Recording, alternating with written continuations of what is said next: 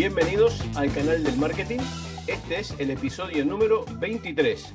Hoy tenemos el placer de contar con una visita muy especial que es Steve Robinson. Steve Robinson es el CEO de Brilliant Metrics y le vamos a dar la bienvenida. Steve, welcome.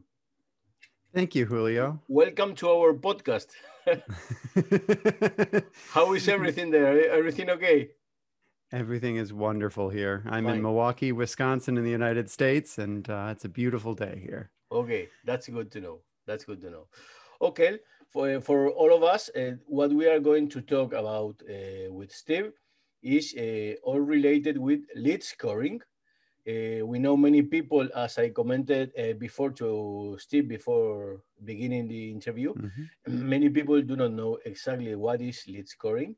So our idea is to try to make an approach in this short interview.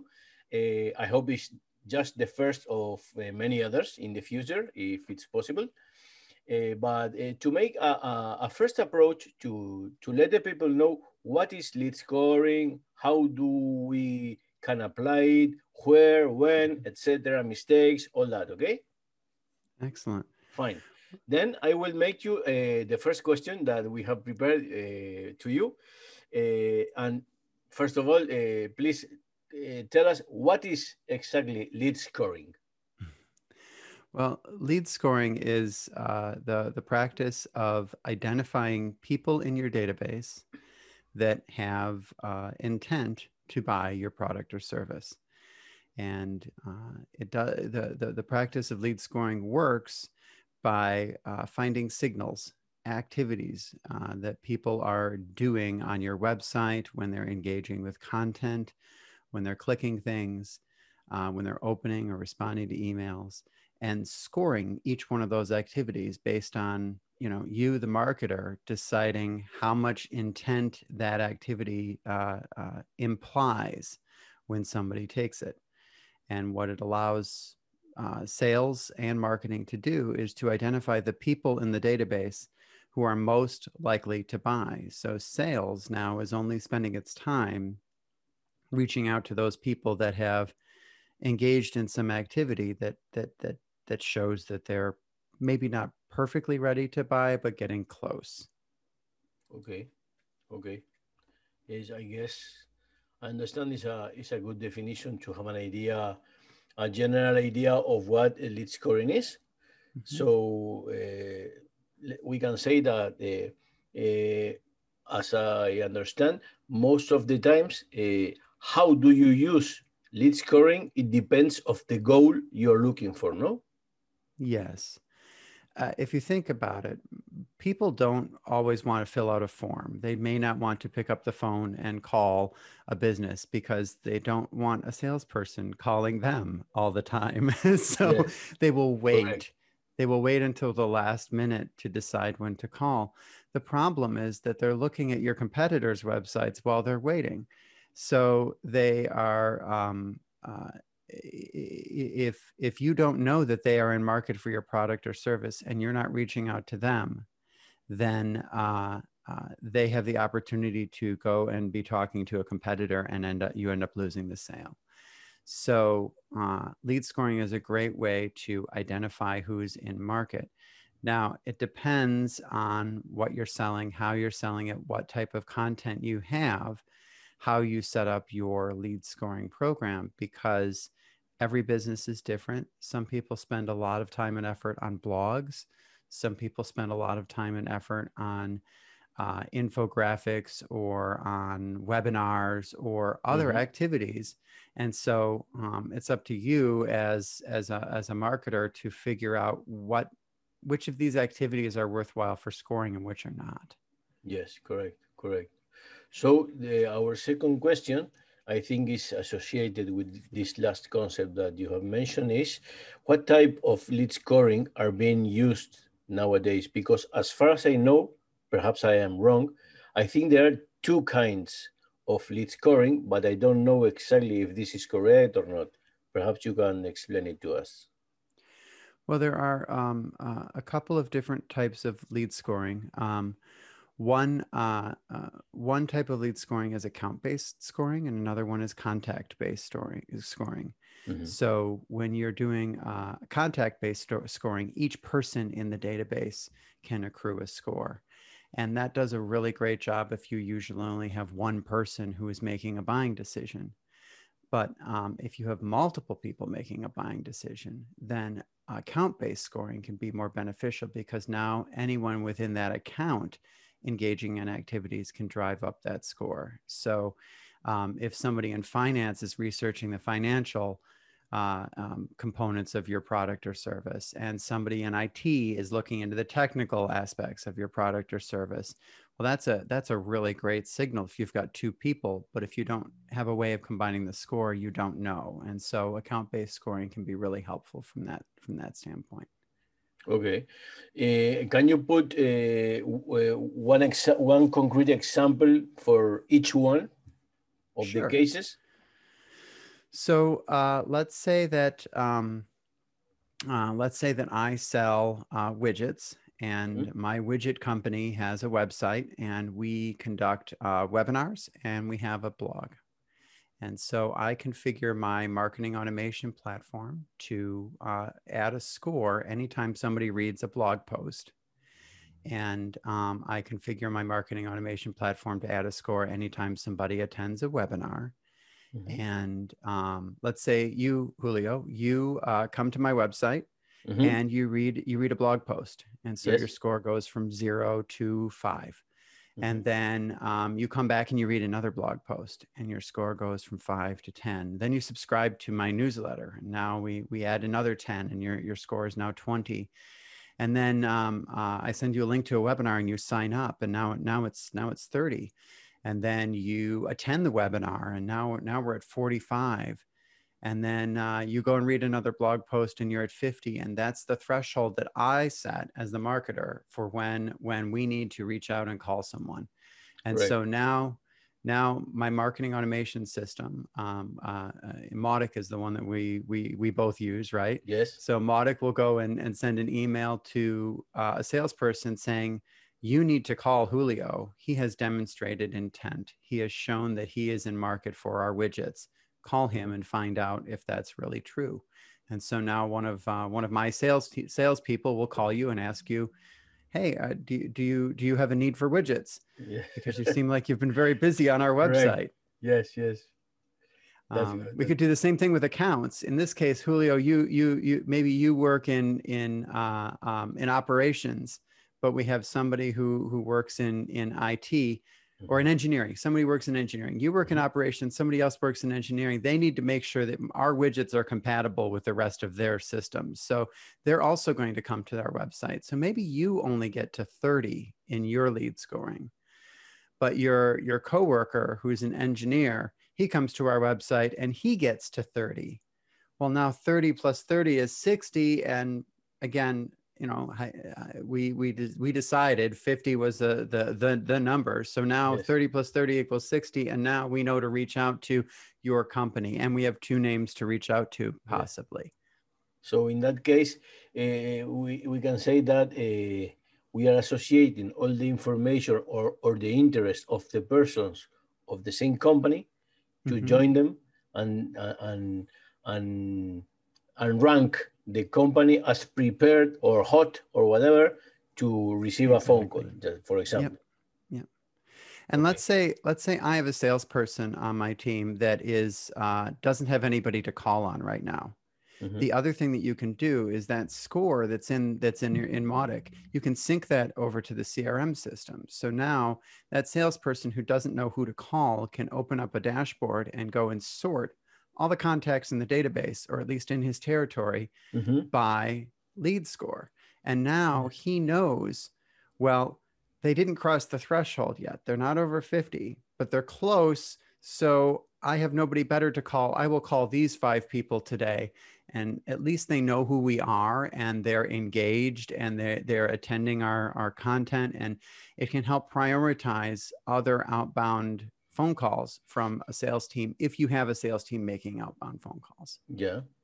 Okay, this take uh, take us to the next question that is related exactly with with Mautic. How do you suggest to apply lead scoring using email marketing or even better using tools as Mautic. Mm-hmm. Mautic does a great job with lead scoring, especially at the person level. At the at the account level, it, it there are some some quirks yes, yes, yes, that takes a little bit of effort. Yes, yes. But at the person level, it does a great job with lead scoring.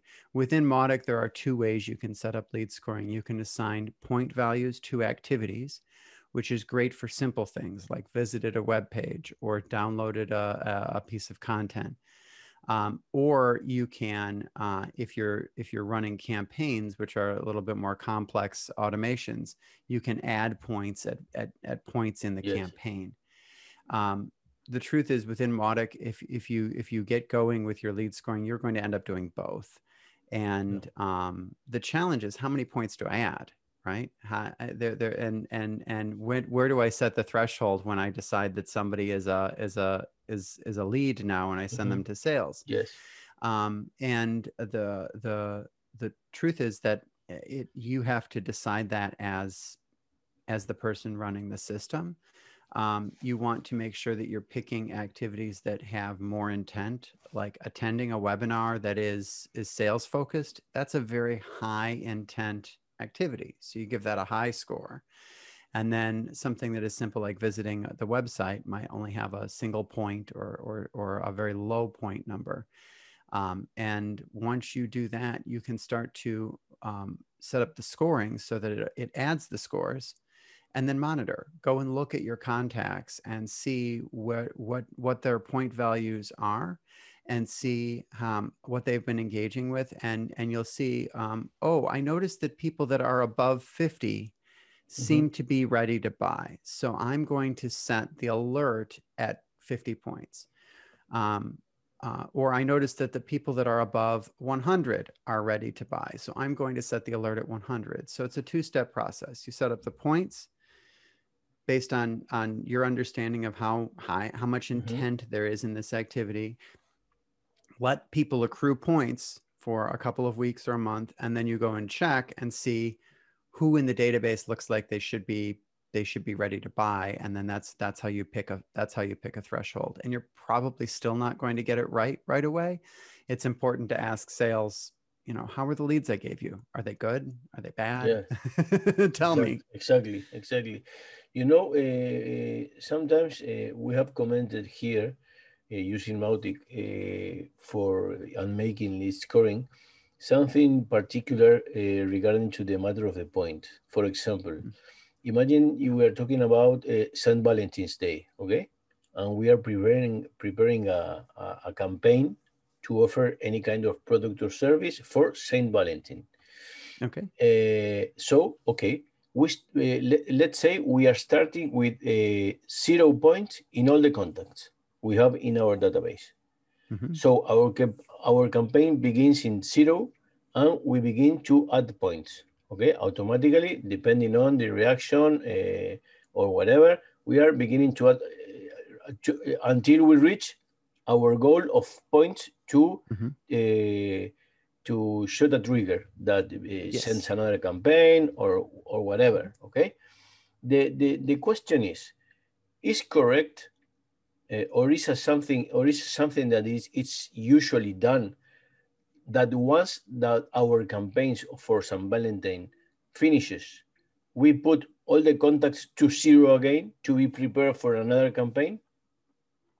No, usually you set the points to zero when you send the alert. Most people set up uh, a lead scoring lead scoring program so that those points will stick around. They'll stay on on the contact for the next campaign or the campaign after that. Um, and and once the person reaches the scoring threshold and an alert goes out, then you drop them to zero. The problem with that is that uh, those points that they uh, uh, uh occurred for St. Valentine's, for example, aren't really uh, don't mean anything much later in the year, right? No. The, at that point, they're they're they're they're stale, they're old, um, yes. So one thing that we have set up, and this is uh, this is in the MautiCon presentation, is the idea of decay. And so rather than just drop the score to zero after the alert is sent, instead um, let that score decay over time. Drop it by 10 points every week until it gets down to zero, and then stop dropping it. so that yeah. way, um, uh, it would be just like uh, the the the more recently you uh, engaged with a, a, company or a person, the more memorable that person is, the more trust and and and and and the more likely you are to talk to them. It mimics that, so it's the same idea, and Mhm. over time it drops down. And so that's how we found is the best way to Mhm. uh, set up lead scoring, so that um, something that happened in the past still has value, but its value diminishes over time. Yes, we use uh, sometimes, for example, uh, we, we take the points, but before taking the point, we uh, put uh, we add a, special tag. For example, uh, this this guy uh, reached the the points for uh, San Valentin campaign 2021, for example. So Mhm. we know that this person has this tag because he reached the 50 points, for example Oh, and then we put the points to zero, but we can see that in some moment he were he made the journey with us in a campaign. And then you know the people that uh, uh, are more likely to engage in the future because they have engaged in the past. Yes, because perhaps they have now zero point for another campaign, Mhm. but I know that for the last three ones, uh, he was reacting accordingly, and even he, he also bought some kind of product or whatever. Hmm That Okay. makes a lot of sense. Uh, is there any criteria or standard procedure that you can suggest for Mautic users regarding lead scoring? Uh, I, apart from all the things we have commented, uh, do you suggest any specific procedure how to use them Yes. in campaigns, uh, prepare segments? How do you suggest to use them?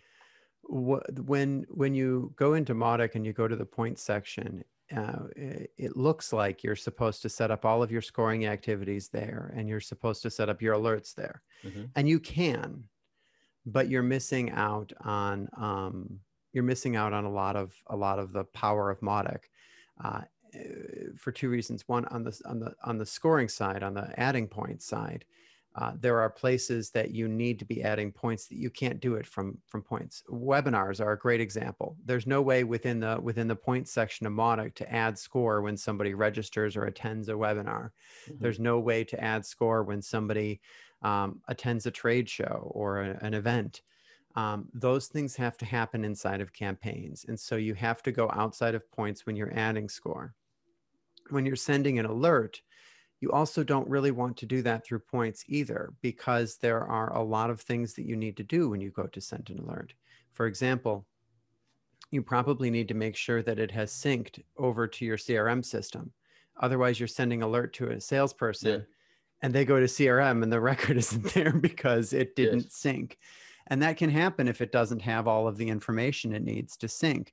So you need to check and make sure, you know, if your CRM needs first name, last name, email address, and company, you need to check those things in a campaign and send an alert to an administrator or to some to an uh, to somebody a Mautic user to go fix the record and make it sync before sending over to sales. Um, Correct. I would add one more one more thing while we're talking about CRM as as far as a best practice. Uh, you you want to sync the ID in CRM back over to Mautic. Now, depending on the connector that you use, this can be a little bit tricky, but if you sync that ID over, you can put a button in your alert in Mautic to open the record in CRM because most of the time, the CRM system, uh, you know, is web-based, and the last part of the URL for the contact record is just the ID.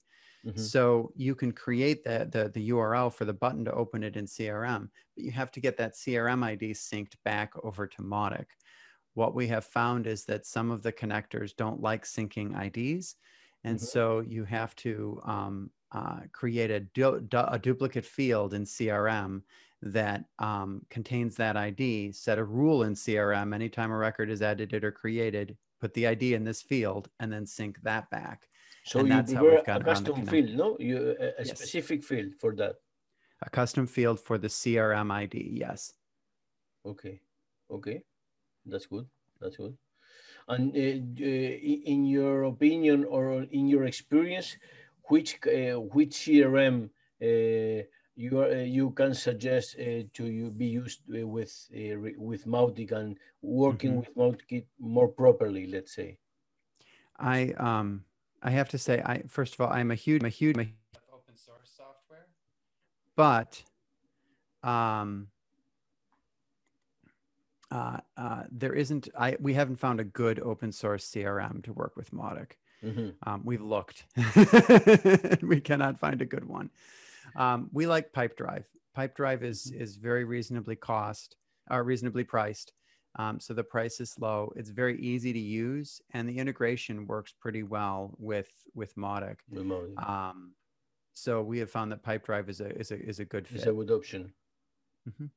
Okay. Um, Salesforce works very well too, but Salesforce is very expensive. So Yes, if you yes. don't have the uh, That's right. if you don't have the money for Salesforce. Um, the other thing is Salesforce takes a lot of configuration. Mhm. Pipedrive works really well right out of the box. It's quickly, yes. Okay, that's good. Okay, we are going to our last question is that uh, what mistakes do you see people make with lead scoring? What are the most usual or that you are detecting uh, every day, let's say, when you work with lead scoring? We've talked about a couple of them, but I think uh, um, uh, a couple of big ones are uh, not testing your points model before you start sending alerts. So Mhm. again, let it run and accrue points for a while, then turn on the alerts.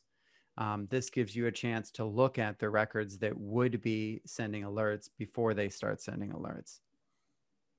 Other problems that we've seen is setting the points threshold really high. Um, that makes it very complicated trying to pick points values for the different activities. Um, a lower points value makes a lower points threshold for alerts um, makes it easier for deciding what those point values are. Um, not making sure records sync over to CRM before alerting is another one, Yeah. but we talked about that. Mhm. Um, and then uh, uh, uh, finally, I would say um, the biggest one is not actually in Mautic The biggest mistake that we see is actually outside of Mautic and that is training sales.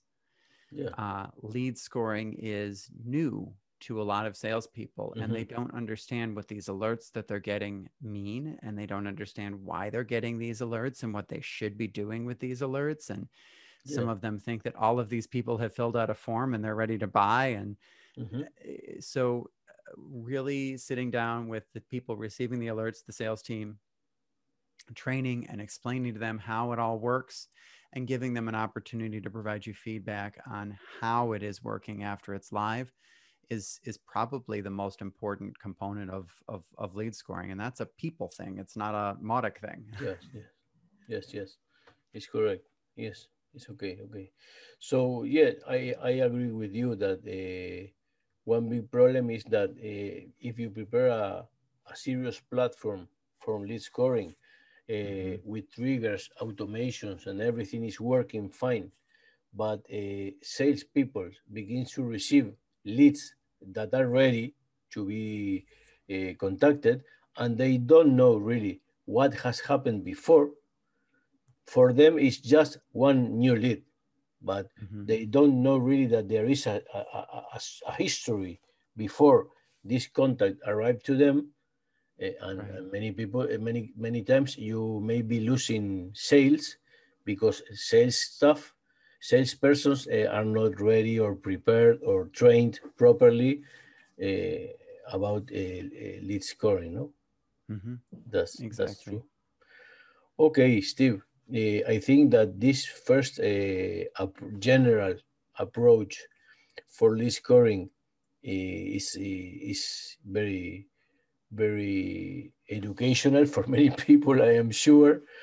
Uh, we we will be promoting uh, many people that is using Mautic here uh, to to be aware of all these kind of, of issues that should be taken into consideration because uh, for example many times this is just a personal opinion but the the powerful the, the big power that that Mautic for example in this case can offer to the users or to the companies is that, for example, using lead scoring mm-hmm. and combining lead scoring with the tags that you have and the dynamic content that Mautic can use is really a, a bomb. You have a bomb in yes. your hands, you know.